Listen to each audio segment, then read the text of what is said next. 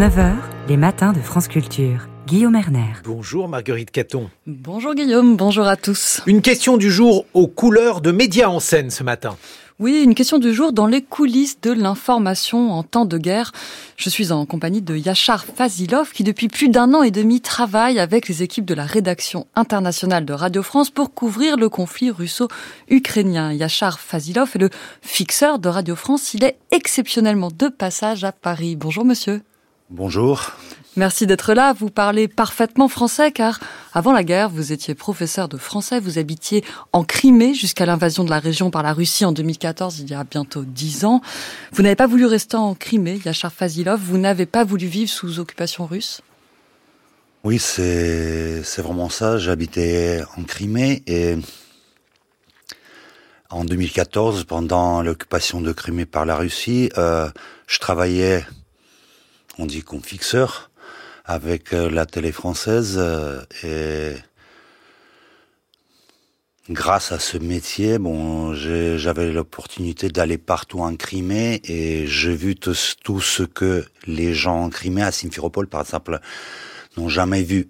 Euh, ils étaient contents ou, au contraire, mais ils n'ont pas vu ce qu'on a vu avec les journalistes de la télé française. Et j'ai bien compris, voilà, c'est l'occupation. L'occupation, c'est ça. Euh, alors dire, je pensais que voilà, c'est la guerre qui a commencé. Euh, oui, je voulais pas rester en Crimée, même si c'est ma terre natale, la terre natale de mes parents. Et moi, je suis tatar de Crimée, et pour les tatars de Crimée, la Crimée, c'est sacré. Les Tatars de Crimée, il faut peut-être le dire à nos auditeurs, c'est une population qui a été euh, obligée de quitter la Crimée sous l'URSS et qui n'y est revenu que très tardivement.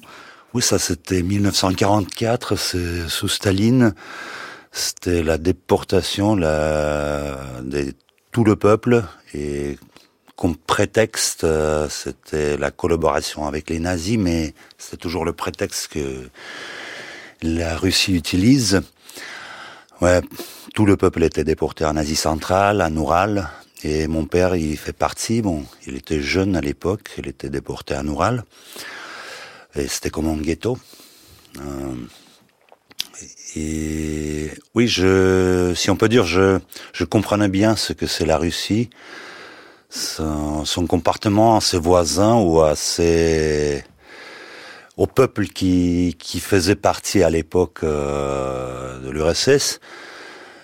Et je voulais pas rester et surtout je voulais pas que mes enfants grandissent dans cette ambiance de de, de l'absence de confiance, de dénonciation, de terreur. Euh, ce que j'ai, c'est ce que j'ai senti. C'est pourquoi euh, ma petite famille, on est, on a déplacé, on est, allé à l'ouest de l'Ukraine, à Lviv.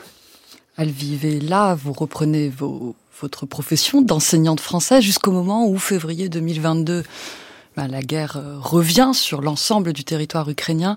De nouveau, vous redevenez fixeur, Yachar Fasilov. Qu'est-ce que vous, pourquoi, dans quel but en fait? Mais on va dire, le 24 février, bon, je me suis réveillé comme euh, la plupart d'Ukrainiens, euh, avec euh, cette nouvelle de la guerre, euh, euh, j'étais un petit peu perdu, je savais quoi faire. c'est normal, parce que je vivais ma vie paisible avec ma famille, et d'un coup c'est la guerre. Mais comme je dis, la plupart d'Ukrainiens en ce moment-là, bon, surtout les hommes, je suis allé au centre d'engagement, ça s'appelle chez nous le commissariat militaire, pour s'engager dans l'armée. Et je vous assure, j'étais impressionné et surpris parce que c'est la première fois dans ma vie que j'ai vu les hommes qui faisaient la queue dans le centre d'engagement.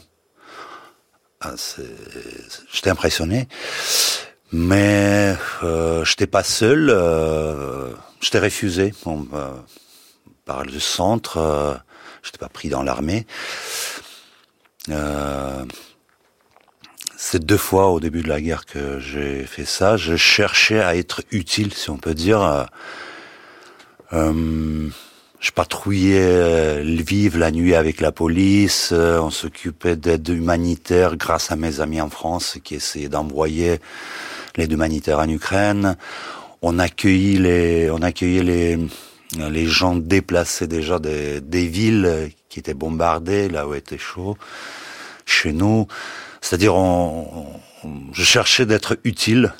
Euh, oui, un moment, euh, on m'a proposé d'être fixeur pour euh, les médias français.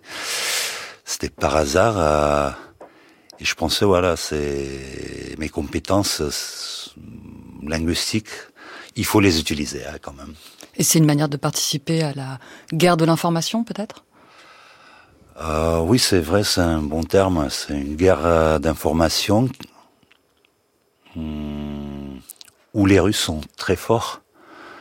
Et ils investissaient beaucoup à l'époque et ça, ça donne maintenant des résultats. On voit ça euh, très bien en Europe, même en Ukraine, en Russie. Et oui, c'est la guerre d'information et je pense pas que je suis un soldat, mais je participe.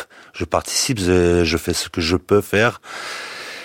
Et comment dire, je, je suis content que je peux être utile, en fait. Concrètement, en tant que fixeur, maintenant vous êtes en plus un fixeur expérimenté. Quel est votre quotidien? Comment travaillez-vous? euh, à vrai dire, au début, je comprenais pas de quoi il s'agit. C'était un petit peu, je traduisais, j'étais, euh, j'étais avec l'équipe, avec les journalistes, les techniciens, les caméramans, et voilà. Euh, on voyageait beaucoup, on déplaçait beaucoup en Ukraine, mais peu à peu, tu comprends ton ton travail, euh, le concept, comment faire. Et avec chaque équipe euh, suivante, euh, je pense que je devenais de plus en plus dans le métier, dans la cuisine, si on peut dire.